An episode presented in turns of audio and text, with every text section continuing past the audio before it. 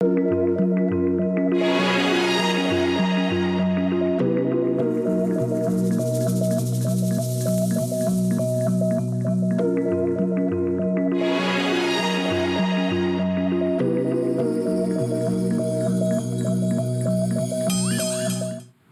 Bonjour et merci de nous retrouver pour la foi prise au mot, votre rendez-vous de réflexion et de formation.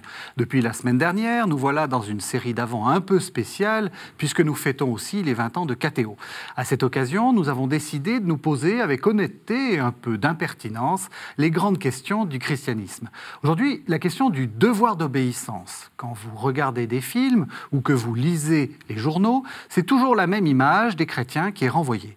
Des gens un peu coincés, obéissant aveuglément à des principes absurdes, maintenant mordicus des règles d'un autre âge. Est-ce que c'est ça le christianisme? Est-ce que le royaume de l'obéissance et de la règle, c'est être chrétien? Des arriérés n'ayant pas compris que le monde actuel est celui de la liberté et de l'absence de contraintes. Voilà les questions donc un peu impertinentes que je vais poser pardon, à mes trois invités. Michel Boyancé, Bonsoir. Vous êtes philosophe, vous êtes doyen de l'Institut de philosophie comparée à Paris. Sœur Anne, bonsoir.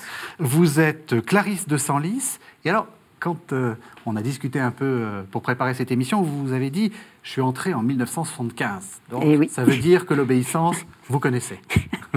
et puis le père Étienne Grieux, bonsoir. Bonsoir. Vous êtes jésuite et vous êtes le président du Centre Sèvres. Alors voilà, j'ai commencé un peu euh, avec des, disons, des a priori et, des, et quelques, quelques clichés hein, sur, euh, sur le- les chrétiens. Est-ce que vous êtes d'accord avec euh, cette représentation? Est-ce que vous avez l'impression que quand on veut représenter des chrétiens dans un film, dans une série, c'est souvent des gens qui obéissent un peu bêtement Oui, euh, c'est aussi peut-être, euh, sans, sans le, le vouloir comme tel, un peu une caricature. C'est plus facile de caricaturer. Oui, c'est l'impression que ça donne. Mais je pense aussi qu'il faut replacer cela dans un contexte. Nous sommes une société, vous l'avez dit, d'émancipation. Et donc, quand on s'émancipe, on est forcément seul à décider de ce qu'on a à faire. On a de compte à rendre à personne. Et je pense que c'est le contexte aussi qui explique peut-être cette vision un peu forcée euh, de l'obéissance religieuse, même s'il y a bien une obéissance. Est-ce que vous êtes d'accord Claire Oui, mais en même temps, je dirais que euh, il y a aussi d'autres images de prêtres ou de religieux, religieuses ou de chrétiens tout simplement qui sont véhiculées, y compris par les médias. Je pense par exemple, euh, je sais pas moi, au film Hiver 54 sur l'abbé Pierre. On voit euh, quelqu'un bah, qui bouscule complètement euh, un peu l'ordre des choses, quoi. Il y a aussi ça, et il me semble que ça fait aussi partie de euh, ce qu'on de ce qu'on sait et de ce qu'on attend un peu des chrétiens. Et vous, ma sœur, quand, euh, quand les gens viennent vous voir, euh, est-ce que c'est pas aussi quelque chose qui revient en permanence? Comment est-ce que vous avez fait ou comment est-ce que tu as fait pour, euh, pour supporter euh, cette, cette, cette règle, etc. Alors, la, la plupart des gens qui viennent nous voir viennent pour nous confier des intentions de prière, donc c'est pas ça qui arrive sur le, sur le tapis en général. Mais le, euh, ou deux choses auxquelles je, je- je pensais en venant ici. C'est donc euh, une, une très vieille histoire donc, qui remonte à avant le Concile Vatican II, quand même. Avant. Euh, donc, où notre doyenne était euh, novice à l'époque. Euh, donc, c'était un jour sans. Il y a des jours avec, il y a des jours sans. C'était un jour sans. Euh, et donc, elle croise une euh, vieille sœur. Euh, et puis, elle lui dit, donc, alors, le contenu de ce qu'elle lui a dit, ben, ça n'allait pas. Euh, et la vieille sœur, donc il faut se remettre dans ce contexte euh, d'avant le concile, donc un peu euh, quand même avec une certaine courtoisie de l'époque. Bon, et la vieille sœur lui dit Ma petite fille, donc qui était non pas ma petite fille, mais euh, tout- toute l'affection qu'une ancienne pouvait donner à une toute jeune qui y débarquait, ma petite fille, vous avez un trésor entre les doigts. Et euh, je crois que c'est ce genre de choses qui, qui peuvent se transmettre de, de génération en génération et qui. euh, euh, ça- quand je, je pensais à cette émission, je me disais voilà, des, des petites choses comme ça, c'est des. Alors, c'est pas d'hier, mais c'est toujours valable. quoi. L'obéissance, c'est éventuellement difficile à avaler pour telle ou telle chose, rationnellement pas tellement au carré. Ah, vous mais- carrément. mais euh, voilà, qu'est-ce que j'en fais? Qu'est-ce que j'en fais Mais c'est parfait. Est-ce que je subis ou est-ce que j'ai un trésor entre les doigts C'est parfait parce que c'est exactement le, Enfin, moi, je le te dis, fil de l'émission. Moi, c'est ce c'est une. Bon, j'ai eu une ou deux petites choses comme ça qui, qui vraiment me semblent, enfin, qui moi m'ont aidé à, à avancer. C'est parfait, c'est exactement si. ce qu'on va, ce qu'on va essayer de voir. Vous avez commencé à dire euh, l'obéissance, euh, c'est pas tout à fait au carré de manière rationnelle. Est-ce que vous êtes d'accord? Vous êtes le spécialiste de la rationalité, comme Oh philosophe. J'espère que non, Euh, mais euh, bon, on va faire, que- on, on va est-ce faire que comme c'est si. raisonnable d'obéir? Alors, d'abord, je dirais, euh, pour un religieux ou une religieuse, il y a quand même un vœu Oui. d'obéissance. Et en tant que laïc, dans une mission qui n'est qui est une mission temporelle, qui n'est pas une mission d'église, euh, il n'y a, il y a pas d'obéi- il y a pas de vœu d'obéissance. Voilà. Simplement, en tant que laïc aussi, euh, dans mon métier, et en accompagnant aussi, euh, en travaillant avec beaucoup de professionnels, je dirais cette question de l'obéissance, c'est la vie quotidienne. On obéit à tout. On obéit à quoi? À ce qui est bien pour les autres, à ce qui est bien pour moi, à ce qui est- à ce qui qu'il faut faire pour que les choses se, se passent bien. Par exemple, ici, on a une émission. Tout le monde a obéi aux contraintes professionnelles de l'émission en mettant un petit plus, euh, bien sûr, dans, parce qu'on est à KTO, en mettant un peu. Bon. Autrement dit, l'obéissance fait peur. Parce que dans le contexte, euh, comme je disais, euh, qui est le nôtre, euh, on, on est quand même dans une, dans une ambiance culturelle qui, qui n'aime pas euh, être contraint. Mais la, la vraie obéissance, la, alors je ne parle pas de l'obéissance religieuse dans un cadre canonique d'institution. hein. Je parle de l'obéissance au sens large. Nous sommes tous. Euh, euh, euh, L'amour, c'est forcément d'obéir, d'obéir à ce qu'il faut pour l'autre, d'obéir aux autres, mais, mais librement, effectivement. Voilà. Mais l'obéissance fait partie de la vie humaine. Si on creuse bien les choses, Euh, si en venant ici je prends le métro, ben j'obéis à une nécessité qui est pour venir ici, il faut prendre le métro. Oui. Et, Donc- le- et vous payez votre. Et, et en plus, je paye. Et je ne saute pas par-dessus la pas barrière. euh, oui, oui, non, Et non. vous avez obéi, vous avez obéi aussi à la, la contrainte de l'emploi du temps. euh. Vous y m'avez a- pas dit ah non j'ai pas envie. Voilà, euh, j'ai pas envie. Voilà. ouais. Donc, re- resituer l'obéissance dans la vie humaine me semble très important. Aujourd'hui, on est dans un- une ambiance aussi où l'écologie est très, très importante. Ben, on s'aperçoit qu'il faut peut-être obéir à la nature aussi, en- entre guillemets, vous voyez ce que je veux dire. Donc, voilà, re- resituons l'obéissance et peut-être ensuite on resituera l'obéissance dans l'Église, mais à condition qu'on ait bien vu le contexte général de l'obéissance. Est-ce que vous êtes d'accord, Père Grieux? Oui. Euh, moi, je dirais euh, peut-être un élément complémentaire pour aussi euh, réfléchir sur la question de l'obéissance et de la liberté. C'est de voir que finalement, quand on pense qu'est-ce que c'est qu'être croyant, être chrétien, moi je dirais, euh, c'est avoir entendu une sorte d'appel fondamental, un appel à l'existence, un appel à être soi, qui vient de la part d'un autre, qui vient de la part de Dieu. Et je crois que la vie du chrétien, elle peut être orientée fondamentalement par cela. Alors, c'est pas une question d'obéissance au sens servile, parce que c'est un appel à être soi, justement. C'est-à-dire à recevoir vraiment le don euh, qui nous est fait d'être nous-mêmes et d'inventer aussi euh, euh, notre propre chemin. hein. Mais c'est sur ce fond-là, il me semble que toutes les autres questions d'obéissance peuvent et même doivent se situer. Parce que, après, toutes les, les, les choses auxquelles on doit obéir, les petites contraintes, les petites ou les grandes contraintes de la vie, je pense qu'on les prendra autrement si on les voit sur ce fond-là. Et ce fond-là, c'est vraiment une question de confiance. Et il n'y a rien de destructeur ou de- d'entravant là-dedans, il me semble. Voilà. Ça, c'est le principe. Parce que là, tout de suite, j'ai envie de vous dire, quand je vous entends, mais on anticipe, mais euh, la discussion est libre, donc anticipons immédiatement. J'ai envie de vous dire, euh, avec des principes comme ça, euh, vous pouvez créer quand même une société extrêmement, euh, extrêmement pernicieuse, parce que quelqu'un peut vous dire, euh, ah mais euh, je suis le Christ, ou je parle au nom du Christ, et euh, tu as fait ce choix libre euh, de, de te soumettre au Christ, soumets-toi à moi. Oui, mais là, vous voyez que dans ce cas-là, il prend la place du Christ, ce qui est quand même pas rien. Oui, mais ça ça s'est jamais arri- arrivé dans l'histoire de l'Église? Oui, bien sûr. Ça, oui, je crois que c'est une tentation, c'est une tentation constante. Oui. Mais disons, ce qui est vraiment important, c'est de revenir à cet élément fondamental que chaque être humain est appelé à l'existence par Dieu. C'est un- on pourrait dire, c'est un être en réponse. Mhm. C'est ça qui, le, qui, qui fait son identité au plus profond. Et c'est ça qu'on a à respecter aussi. Enfin, disons, à respecter pour nous et aussi pour tous ceux qu'on côtoie. C'est la source. C'est le. Oui. C'est la source. Et, et, après, pour reprendre ce que vous disiez, euh, la liberté, c'est justement de faire des choix, de, de, prendre des décisions libres dans un contexte qu'on n'a pas choisi, mais pour faire des choix. Qui... Et là, la source, l'inspiration, c'est aussi de, de, me dire qu'est-ce que je décide et à quoi je dois obéir concrètement? Mm -hmm. euh, par exemple, un, un enseignant, c'est mon métier. Euh, euh, quand il est chrétien, qui à la foi, bien sûr, on, on, on, prie pour, pour, bien enseigner. Et puis après, il faut obéir aux contraintes des examens, des étudiants. Voilà. Donc c'est cette double, cette double tension euh, vivante entre le, la source de, de, de l'obéissance, qui est la liberté des enfants de Dieu et, et, qui est un appel à suivre Jésus, et puis le fait que ben, si on est libre, il faut qu'on discerne. Et c'est là où, avec les, les religieux, les, notamment les jésuites, l'appel au discernement euh, mm -hmm. fait partie de la question de l'obéissance. Vous faites une distinction entre euh, l'obéissance et la soumission?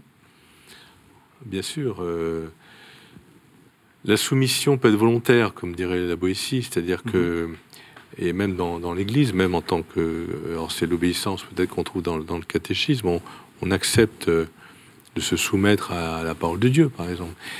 Mais l'obéissance euh, est celle de la conscience euh, intime, je pense qu'on en parlera.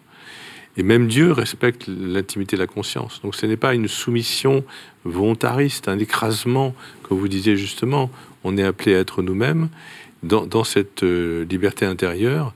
Et donc l'obéissance euh, de l'évangile, euh, de la foi, n'est pas un écrasement de la liberté de la, de la personne. Je me raconterai bien une petite histoire que vous connaissez peut-être, mais c'est pas sûr. Quand de Lubac a débarqué rue Grenelle. Donc le père de Lubac, euh, qui, est un, qui, est un, jésuite, a qui débarqué est, rue de qui est mort à la, à la Grenelle, fin du XXe siècle. Voilà. Et Euh, donc le provincial de, qui était rue de Grenelle à l'époque s'est retrouvé avec lui sur les bras. Avec quelle injonction, je ne sais pas, mais sa réaction a été de dire ils vont pas nous euh, refaire le coup de tailleur de Chardin.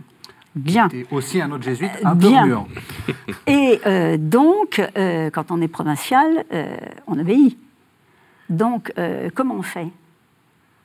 Oui, ça, c'est l'obéissance aux hommes. Oui, Voilà. non, mais comment on fait? Voilà. Et Aux donc, femmes. euh, quelles étaient les injonctions? Ça, il ne me les a pas dites. Mais ce qui est sûr, c'est que ça ne devait pas lui aller. Ouais. Donc, euh, ouais, je suis provincial, j'ai de l'UBAC sur les bras. Euh, je, non, Euh, et donc, euh, eh ben, il a recontacté Rome en demandant des explications supplémentaires. Et donc, d'un petit air malicieux, il disait il n'a toujours pas eu la réponse. bon, voilà. Euh, donc, euh, obéir avec discernement. Obéir avec discernement. Alors, euh, peut-être on va... Là, on a, on, a planté le, on a planté le décor. Je vous propose qu'on on revienne à ce, point de départ dans lequel on était sur euh, l'obéissance comme, comme devoir. Vous avez commencé à dire que de toute façon, on est dans une civilisation ou dans, un monde où euh, on est obligé d'obéir. On ne peut pas faire autrement qu'obéir. Le, le catéchisme de l'Église catholique, dans son paragraphe 1900, va un peu plus loin. Il vous dit qu'il y a un devoir d'obéissance. Je vous propose qu'on entende le catéchisme et ensuite on continue à en, à en parler. Le devoir d'obéissance impose à tous de rendre à l'autorité les honneurs qui lui sont dus, et d'entourer de respect et, selon leur mérite, de gratitude et de bienveillance les personnes qui en exercent la charge. On trouve sous la plume du pape Saint Clément de Rome la plus ancienne prière de l'Église pour l'autorité politique. Accorde-leur, Seigneur, la santé, la paix, la concorde, la stabilité pour qu'ils exercent sans heurts la souveraineté que tu leur as remise. C'est toi, Maître, céleste roi des siècles, qui donne aux fils des hommes gloire, honneur et pouvoir sur les choses de la terre. Dirige, Seigneur, leurs conseils suivant ce qui est bien, suivant ce qui est agréable à tes yeux, afin qu'en exerçant avec piété, dans la paix et la mansuétude, le pouvoir que tu leur as donné, ils te trouvent propice. Voilà, alors on a entendu ce, paragraphe 1900 du, catéchisme de, l'Église catholique, euh, donc cette euh, prière de Clément de Rome qui se trouve dans l'Épître aux Corinthiens, donc de Saint Clément, hein, pas, de, pas de Saint Paul. Euh, c'est la première chose qui est, importante, c'est que l'obéissance, en tout cas telle qu'on peut la, comprendre ici, dans l'Église, se, se, vit déjà au, sein d'un contexte d'obéissance beaucoup plus grand. Il s'agit d'obéir aux autorités. Est-ce que, vous êtes d'accord avec ce principe et comment est-ce que on, fait entre les deux principes d'obéissance, si je puis dire, l'obéissance aux autorités puis l'obéissance à l'Église? Père Grieux. Je crois que euh, l'obéissance aux autorités, euh, c'est lié à un souci très important euh, qui concerne toute l'humanité, c'est le souci de la concorde et de la paix. Dieu sait que une société qui commence à se, à se déchirer, ben, ça peut amener à des catastrophes. Et je pense que c'est à cause de cela qu'il y a ce, disons, ce, ce, respect a priori pour les autorités. Mais moi, je dirais que ça ne nous empêche vraiment pas comme chrétiens, et on l'a vu tout au long de l'histoire de l'Église, de faire preuve à certains moments de résistance quand l'autorité devient euh, abusive ou tyrannique. Hein. Et les, les, toutes les, les, premiers siècles de l'histoire de l'Église, c'est aussi une histoire de résistance des communautés chrétiennes par rapport à un pouvoir qui s'absolutise un peu. Hein. Mm-hmm. et, et, en plus de faire preuve aussi de créativité. Parce que, euh, disons, euh, les chrétiens, il me semble, au cours de l'histoire de l'Église, ont amené énormément de choses, y compris sur la manière de vivre ensemble. Hein. Et voilà, c'est aussi une contribution. Donc, je veux dire, euh, ce respect des autorités n'a rien qui nous amènerait à faire une sorte de d'être dans une situation passive par rapport aux autorités où on accepterait tout sans rien dire. Voilà. Mmh. Est-ce que vous êtes d'accord, ma soeur Est-ce que vous priez mmh. pour euh, le président de la République? voilà. Donc, euh, normalement, euh, chez les catholiques, il y a le dimanche une prière universelle avec quatre intentions au moins, euh, dont une pour effectivement prier pour les gouvernants. et je suis pas persuadée que euh, nous, catholiques, effectivement, on, ait l'impression que ça a à voir avec la messe du dimanche. Quoi. Mhm. Euh, bon, après, pour les gouvernants, bon, si, on suit les rubriques, on, le dit. Si on ne suit pas les rubriques, on ne le dit pas. Euh, ça, bon, ça, alors qu'en fait, effectivement, si vraiment on veut qu'ils fassent bien leur travail, il faut peut-être qu'on prie pour eux. Quoi. Enfin, c'est pas. C'est important pour vous? Je veux dire, euh, euh, dans votre prière euh, quotidienne, est-ce que, parce que, comme a dit le Père Grieux, quelquefois on n'est pas tout à fait d'accord avec, surtout s'il y a des options qui sont prises par les gouvernants, qui ne sont pas forcément celles de l'Église, mais on prie quand même pour eux. Bah, raison de plus. Raison de plus, non pas pour les faire changer d'idée de façon, comment dire, un peu hmm. avec des œillères, mais effectivement, enfin, chacun est, est appelé à cheminer euh, les, ceux, qui sont en position de, gouvernance politique aussi. Donc euh, oui, il faut prier pour eux, c'est sûr. Michel Souvent dans les textes de, l'Église, euh, notamment le catéchisme, enfin dans tous les textes de l'enseignement social de l'Église aussi, l'obéissance est toujours un service du bien commun. C'est jamais un en soi. On obéit parce qu'il faut obéir, parce que c'est pyramidal hiérarchique. Donc ça veut dire que ça ramène aussi à à, la, vertu propre de celui qui, a l'autorité. Et, on ne peut pas échapper à ça. C'est-à-dire que même dans l'Église, même les autorités ecclésiastiques de, dans l'Église, et bien sûr les autorités euh, temporelles, enfin, dans, l'ordre de, la nature, de la cité, etc., euh, euh, doivent pratiquer des vertus d'autorité pour qu'ensuite l'obéissance soit possible. Mmh. Et, la vertu, c'est un, travail sur soi, euh, et il peut y avoir des dérapages, des abus. Même on, le sait aujourd'hui, même dans l'Église, des abus d'autorité par perversion psychologique. Ils hmm. sont jugés au fort interne, mais il y a des perversions psychologiques. Il y a des gens qui aiment l'autorité pour abuser de l'autorité sur des personnes faibles. Ça, faut le savoir, il faut le dire. Hmm. C'est pas parce qu'on est chrétien et qu'on est dans, dans l'inspiration euh, directe avec l'Esprit Saint qu'on n'est pas aussi des êtres humains, euh, des hommes et des femmes avec des problèmes. Voilà. Donc l'autorité, elle est toujours euh, vécu par une personne qui peut en abuser. Et donc quand on obéit, il faut aussi un discernement. Et puis s'il y a des problèmes, il y a des instances de recours quand il y a des abus d'autorité. Que ce soit dans l'Église, heureusement, il y a quand même des instances, et elles ont joué, et elles jouent, et il faut qu'elles jouent, comme dans la société civile. On n'est pas dans, euh, pas encore dans euh, la communauté des saints et, la cité céleste. On est dans la cité des hommes et, même l'Église est dans la cité des hommes. Donc il y a un discernement euh, et un réalisme de l'autorité. Donc c'est pour ça qu'on ne peut pas parler, à mon avis, en soi d'autorité ou d'obéissance. Mhm. Il faut incarner selon les états de vie. Quand on est religieux, c'est différent quand on est laïque. Quand on est mission d'église, c'est différent si on est euh, dans une activité purement temporelle. Il y, a un souci d'incarnation de l'obéissance et de l'autorité qui doivent se renvoyer. Et eh bien justement, je vous propose qu'on fasse de ce, ce, travail d'incarnation. On va commencer, puisqu'on a deux religieux, vous êtes d'accord? On, commence, on va commencer par les, par les religieux. Vous avez fait combien de vœux? Ah, j'ai fait vœu d'observer l'Évangile. Oui. en vivant dans la pauvreté, la chasteté et l'obéissance, au sein de la communauté des Clarisses de euh, Paris à l'époque, sans lys maintenant. Voilà. Est-ce que ça a été compliqué? Le vœu d'obéissance, les autres? Euh, Compliqué. Enfin, la, question se pose. Pour moi, la question se pose pas comme ça. Quoi.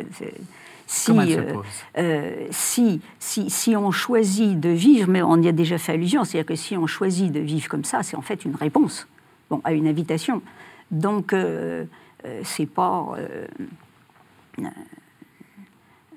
non pas que j'ai rien à faire, mais euh, ce, n'est qu'une réponse. Quoi. La,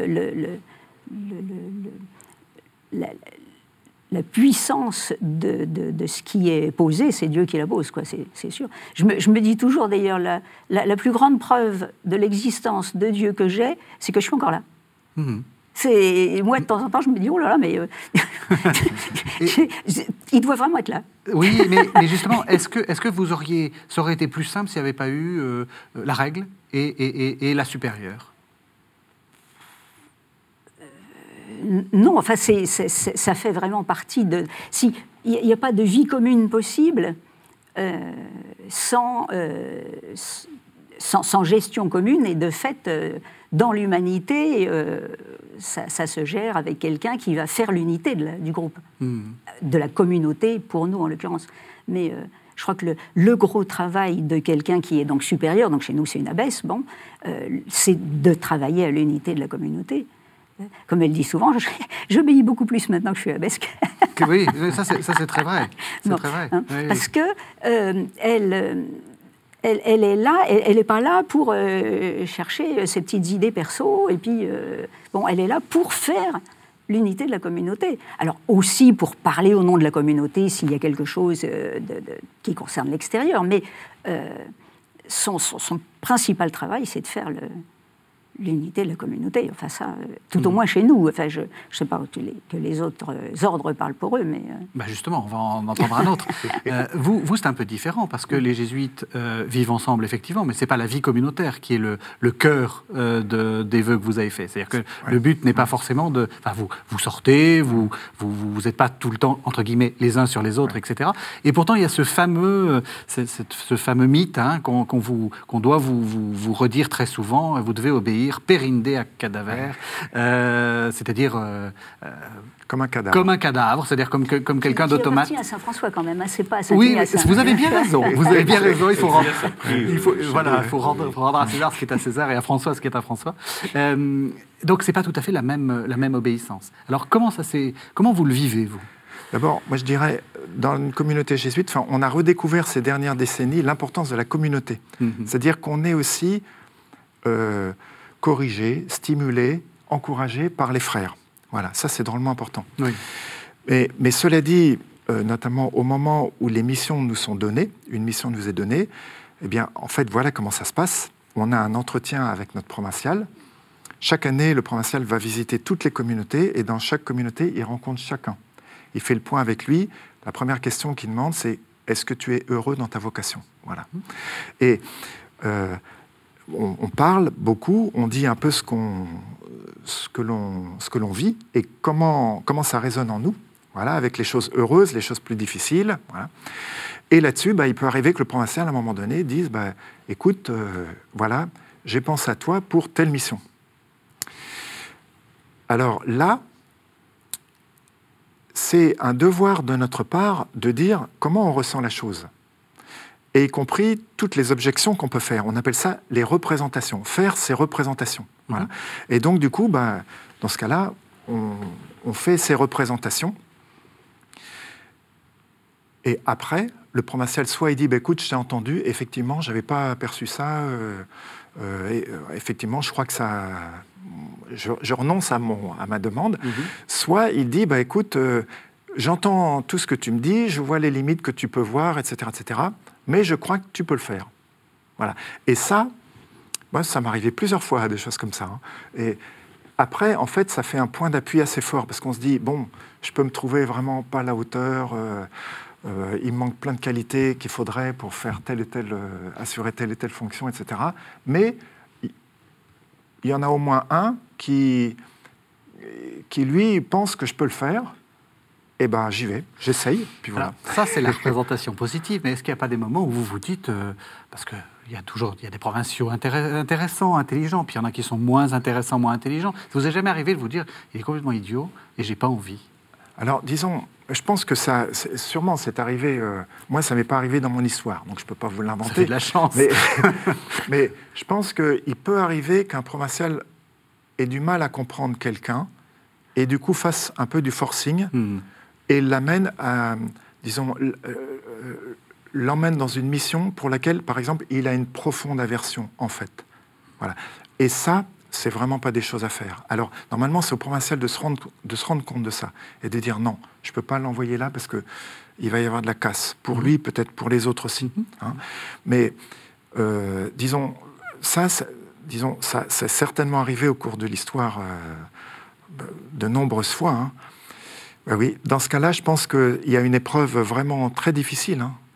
Euh, dans ce cas-là, ben, je pense qu'on compte beaucoup aussi, justement, pour, euh, sur les frères, là, pour nous aider à, à avancer euh, sur ce chemin-là. Vous devez Voilà. avoir des recours, des instances de recours internes. Mhm. Parce que le- si vous pensez qu'une décision est injuste, vous pouvez avoir comme, des chapitres euh, dans certaines. Non, il y a, il y a- à un moment donné, vous pouvez Disons- aller voir quelqu'un, vous dire écoute, là ça va pas.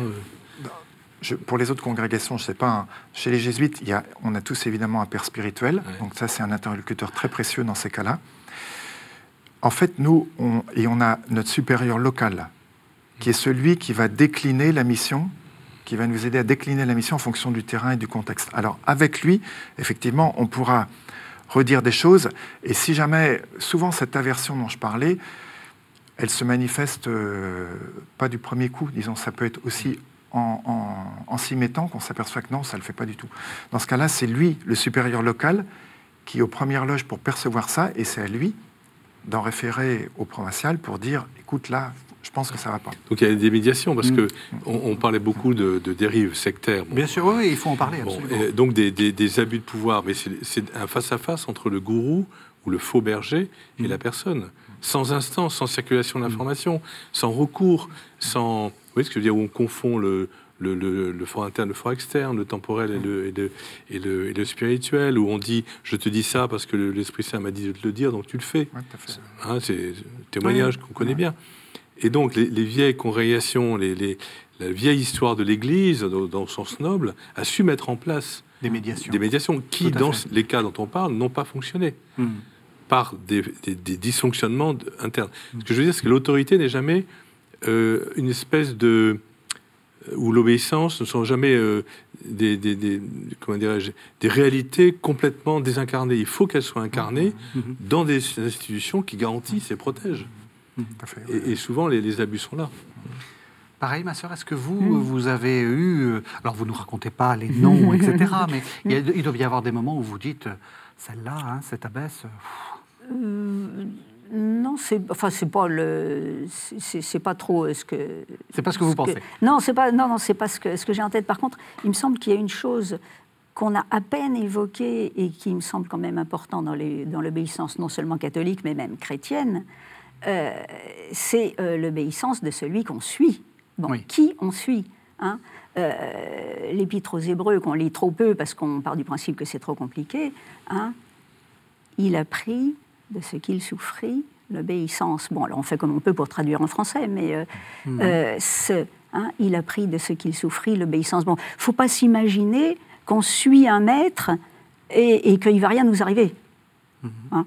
Euh, et donc ça, sont euh, bon, effectivement qu'il faut. je suis absolument euh, d'accord avec ce que vous dites. Il faut que euh, l'obéissance, l'abbesse ou le gourou, machin, n'a pas de téléphone pour savoir ce qu'on lui a dit, et que bon, ça n'existe pas ça. Hmm. D'accord. Mais euh, si, si vraiment on suit un, Christ crucifié, il ne faut pas non plus s'étonner que de temps en temps, ça ne soit pas facile à vivre. Enfin, il y aurait quelque chose de bizarre si euh, on était toujours sur un petit tapis de rose euh, parfumé. Euh, enfin, il pourrait se poser des questions. Il peut vous arriver de, contester votre abbesse, de lui dire ah non là j'ai pas envie ou je veux pas.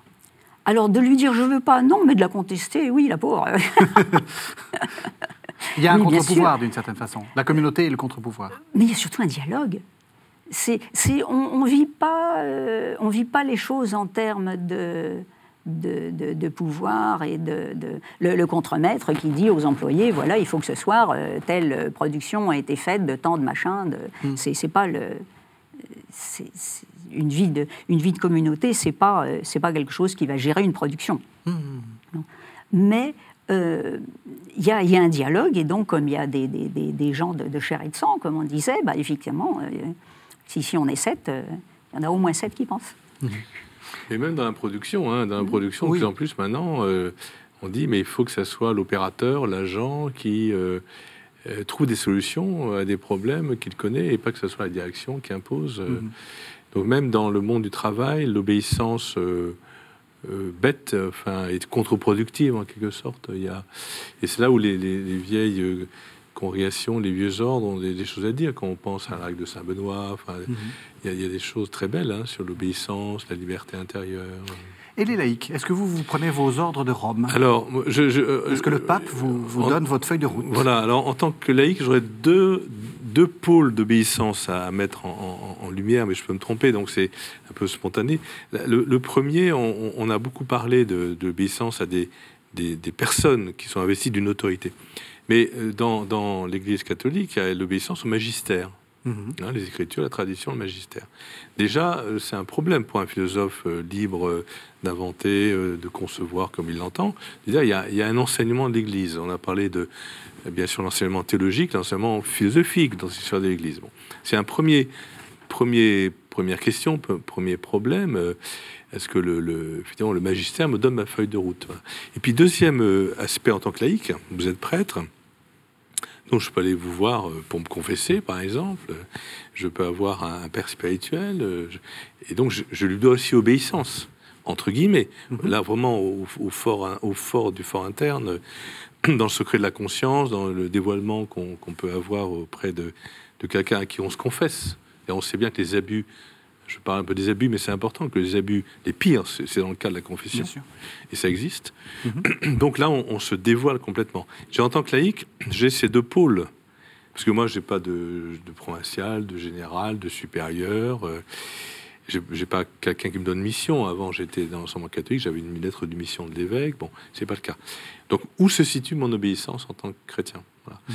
Dans la recherche de la vérité, l'enseignement de l'Église, honnêtement, dans un assentiment aussi euh, à travailler. Et puis dans cette vie intérieure euh, qui passe par la vie sacramentelle, avec cette relation exceptionnelle quand même euh, pour dans la religion, qui est la relation à un confesseur ou, c'est pas la même chose, à un père spirituel. Il hein, ne faut pas mélanger les deux. Hein. Voilà, c'est ça qui, qui, est vraiment le cœur, je trouve, pour un laïc, de, des sources d'obéissance. Hein à, travailler, La question du magistère est importante. Vous, êtes, vous présidez le Centre Sèvres. Euh, on a parlé du père de Lubac, hein, qui a un peu rué dans les brancards. Euh, est-ce qu'il est légitime de temps en temps de, voilà, d'essayer de, faire bouger le magistère, de ne pas être complètement d'accord? Est-ce, qu'on est, est-ce que c'est toujours ça euh, Enfin, être chrétien, c'est toujours dire amen à tout?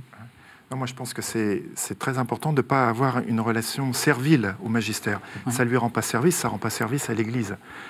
Mais une relation dans lesquelles, euh, à la fois, on est vraiment respectueux, on ne cherche pas à, mettre le bazar, disons, mhm. hein, mais quand on, en conscience, on pense qu'il y a des choses qui devraient être dites autrement ou qui, qui devraient avoir une orientation autre que celle qui est donnée, je pense que c'est très important. Ça rejoint ce que j'ai dit tout à l'heure dans le cadre de l'obéissance euh, jésuite, là, le devoir de représentation, mhm. c'est-à-dire de, de, signaler que bah, on sent que, que ça ne va pas. Mais sans absolutiser, bien sûr, son point de vue. Mhm. Et sans tout de suite aller mettre, euh, disons, vouloir faire une sorte de, euh, disons, de coup dans, dans, l'espace public, etc., etc. Parce que ça, souvent, ça contribue à bloquer après, oui. à bloquer les, les, choses plutôt que de faire avancer. Mais de réfléchir et de dire, ben, qu'est-ce qu'on verrait comme autre manière de dire ou comme autre euh, chemin possible? Voilà. Mais ça, ça c'est très important dans l'Église. Et je pense qu'il y aura toujours ça dans l'Église. Si l'Église était monolithique, ça serait la, la mort de l'Église. Hmm. L'Église, elle est, ça fait partie de ce qu'elle est d'être très diverse, avec des ancrages culturels, des sensibilités théologiques, ecclésiologiques différentes. Mais le plus important, c'est qu'on ne cesse pas de se parler. Mhm. Et des fois de s'expliquer, des fois de ne pas être d'accord, etc., etc. Mais ça, c'est très très important, je pense. Et, dans, du coup, dans, le canon, pardon, dans le canon, il y a aussi, alors j'ai plus le numéro, mais un petit texte sur le rôle du laïc par rapport au clerc qui dit mais les laïcs, s'ils ont des choses à dire au clerc, ben, il faut qu'ils le disent. Mm. On n'est pas, comme vous disiez fort justement, dans, la servilité. Et le magistère, de toute façon, est toujours un éclairage de la conscience, mais ceux qui prennent la décision sont les personnes en conscience. Et donc, le, magistère ou toute autorité ne se substitue pas à la conscience personnelle, à la liberté. Parce que dans les circonstances, hein, euh, c'est plutôt mon expérience avec aussi certains milieux professionnels avec qui je travaille, je pense avec des médecins, bon, le centre SEV est très très au fait aussi là-dessus. À un moment donné, le médecin, bon, il faut qu'il décide en conscience ce qu'il fait. Mais pas une conscience euh, libre d'inventer des choses, mais une conscience qui cherche bien le vrai. Et donc, effectivement, la, comment dirais-je, le, le, magistère n'est pas une feuille de route, euh, un programme, tu vas faire mhm. ça, ça, ça. Sinon, on tue, on tue la liberté intérieure et la liberté de discernement. Alors, liberté intérieure, ça nous permet de passer à deuxième ou troisième temps dans, cette émission, qui est la question de la liberté, justement. Euh, elle se fonde, et on l'a bien vu sur une question d'obéissance, mais euh, il y a aussi une sorte de loi de liberté. Et c'est assez étonnant hein, comme, comme expression, et on le trouve dans l'épître de Jacques, au chapitre 1, ce sont les versets 22 à 27.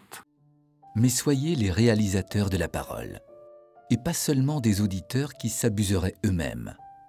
En effet, si quelqu'un écoute la parole et ne la réalise pas. Il ressemble à un homme qui observe dans un miroir le visage qu'il a de naissance. Il s'est observé, il est parti, il a tout de suite oublié de quoi il avait l'air. Mais celui qui s'est penché sur une loi parfaite, celle de la liberté, et s'y est appliqué non en auditeur distrait, mais en réalisateur agissant, celui-là trouvera le bonheur dans ce qu'il réalisera si quelqu'un se croit religieux sans tenir sa langue en bride, mais en se trompant lui-même, vaine est sa religion. La religion pure et sans tache devant Dieu le Père, la voici. Visiter les orphelins et les veuves dans leur détresse, se garder du monde pour ne pas se souiller.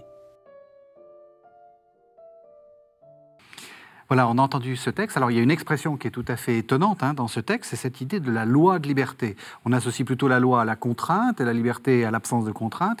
Et en fait, non, l'épître de Jacques nous dit, nous dit le contraire. C'est quoi la loi de liberté?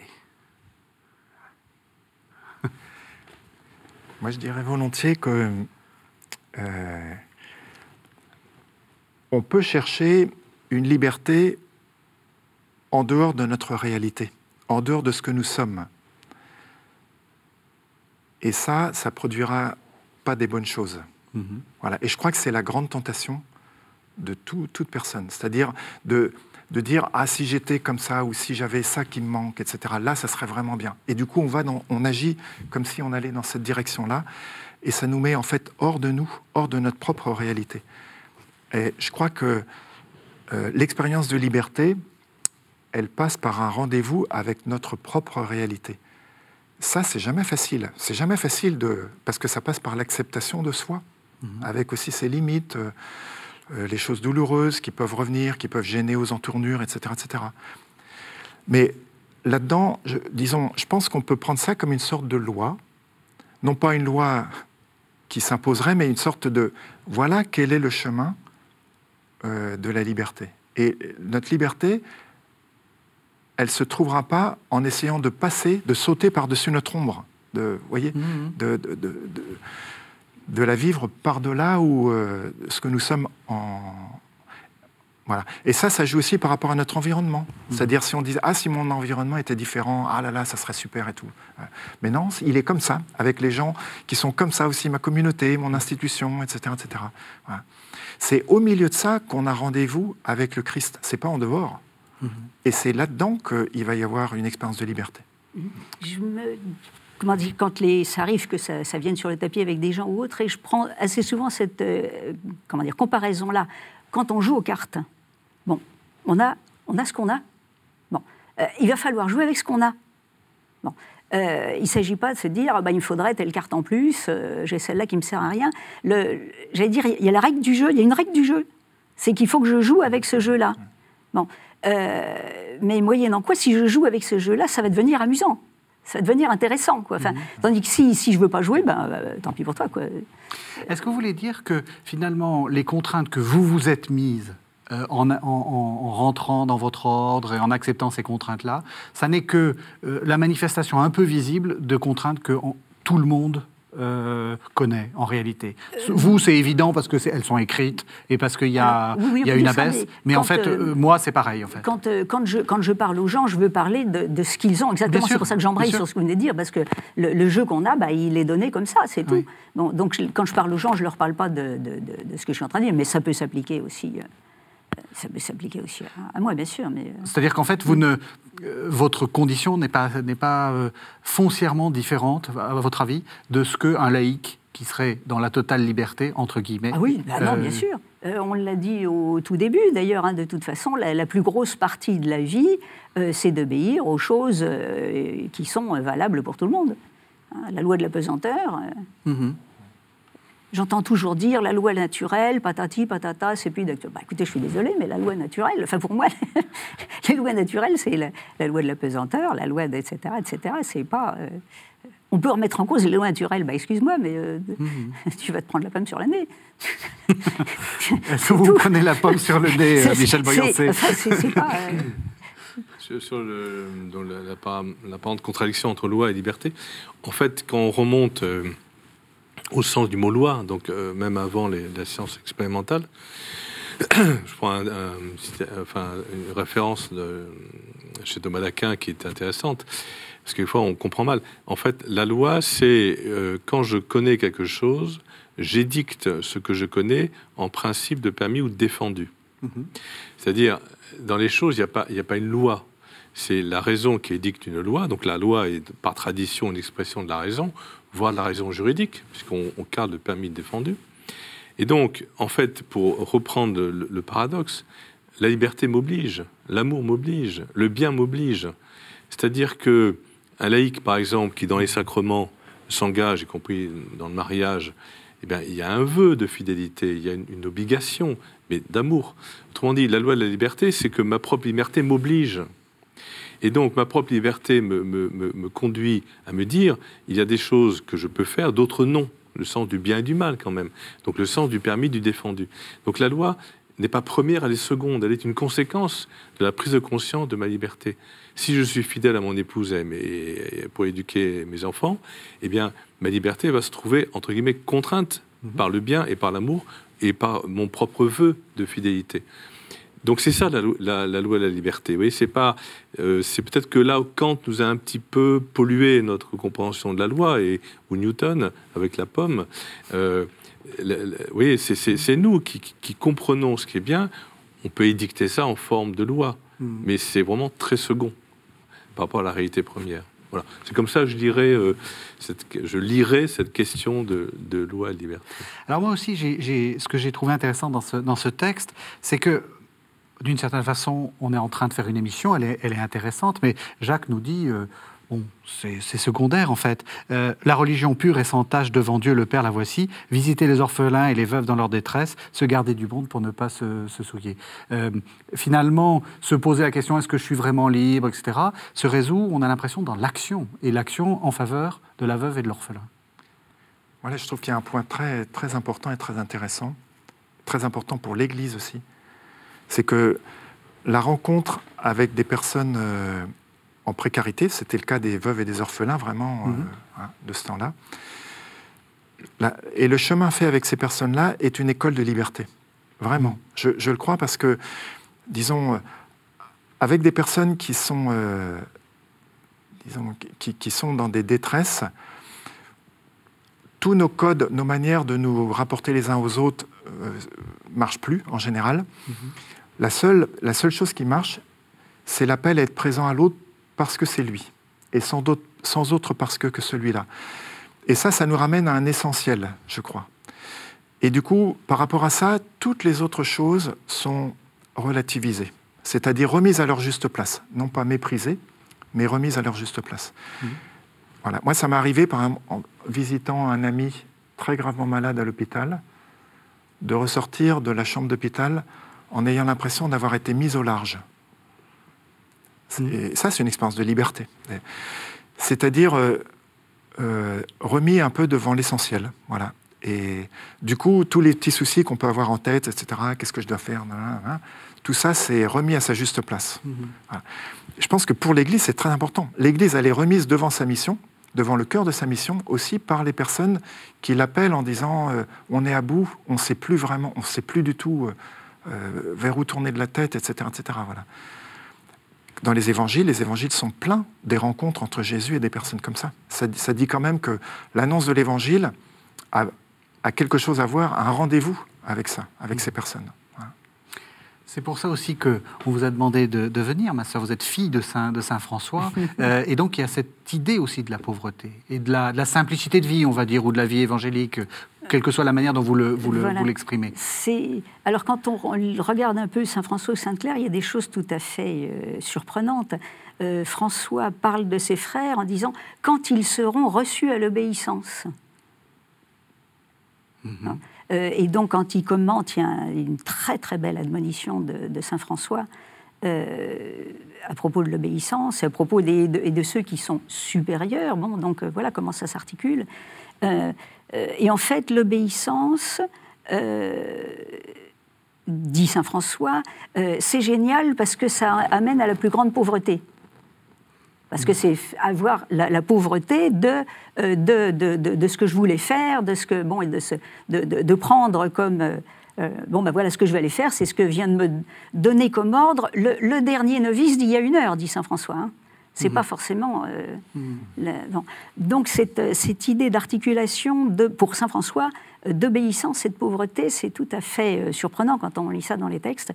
Et puis, alors, une autre chose qu'ajoute Saint François, et donc tout membre de la famille franciscaine a lu, même avant d'appartenir à la famille franciscaine, c'est euh, je dois toujours obéir à celui qui me donne un ordre, à condition que ça ne soit pas contraire à ma conscience.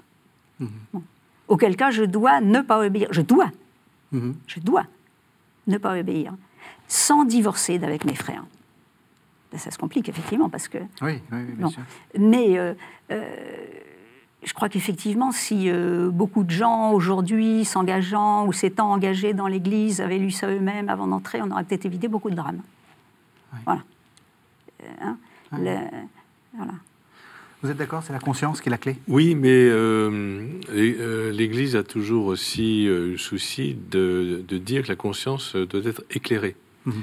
C'est-à-dire la conscience purement subjective. Vous voyez, quand on travaille, bon, on le fait, nous, chez nous, bien sûr, à la faculté, mais il se trouve que dans l'Église, on le fait maintenant, et c'est bien euh, des problèmes pathologiques.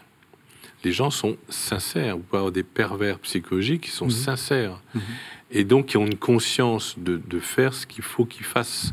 Et quand je prenais l'exemple un peu caricatural, mais qui est vécu, on a des témoignages, je te dis de faire ça parce que l'Esprit Saint m'inspire. De... Euh, Saint Paul le dit, mais euh, Saint Paul c'est Saint Paul et c'est un contexte particulier. Euh, si on, on, on, a, une- on exerce l'autorité habituellement comme cela, c'est très dangereux. Et donc la conscience doit être éclairée. C'est-à-dire on doit chercher à se former, chercher à comprendre les choses, chercher à rationaliser les choses dans une- un bon sens de, de la raison, Mhm. c'est-à-dire cette capacité qu'on a de saisir la réalité puis de formuler, euh, de délibérer, de réfléchir, de peser pour et le contre. C'est ça la conscience éclairée. C'est pas la conscience purement subjective. On a vu les dégâts hein, que ça peut causer. Et c'est très important que ça soit la source, la conscience, bien sûr. Eh bien, merci. On arrive à la fin de, à la fin de cette euh, émission. Alors, euh, Étienne Grieux, vous nous avez apporté euh, ce livre que, nous, euh, que, bah, que vous allez nous dire. On a juste le temps de- d'expliquer ce qu'il y, a- ce qu'il y a- y dedans. Euh, à l'école du plus pauvre, ça nous permet de terminer aussi euh, comme on, avait, euh, comme on était en train de terminer sur la pauvreté. C'est le fruit d'un groupe de travail sur euh, le projet, ce qu'on appelait le projet théologique de Joseph Rezinski, donc le fondateur d'ATD Carmonde. Il se trouve qu'à la même époque où en Amérique latine on parlait d'options préférentielles pour les pauvres, lui parlait de priorité aux plus pauvres. Donc ce sont deux formulations très proches, mais pas tout à fait identiques. Et on s'est dit, mais finalement, c'est quoi la spécificité, la déclinaison spécifique de l'option pour les pauvres chez Joseph Rezinski Voilà. Voilà, donc euh, à l'école du plus pauvre, le projet théologique de Joseph Redzinski, c'est aux éditions Lumen Vitae. Merci beaucoup de nous avoir euh, fait mieux comprendre ce que c'était que, que l'obéissance. Merci de nous avoir suivis. Vous savez que vous pouvez retrouver cette émission sur le site internet de la chaîne www.ktotv.com. On se retrouve la semaine prochaine.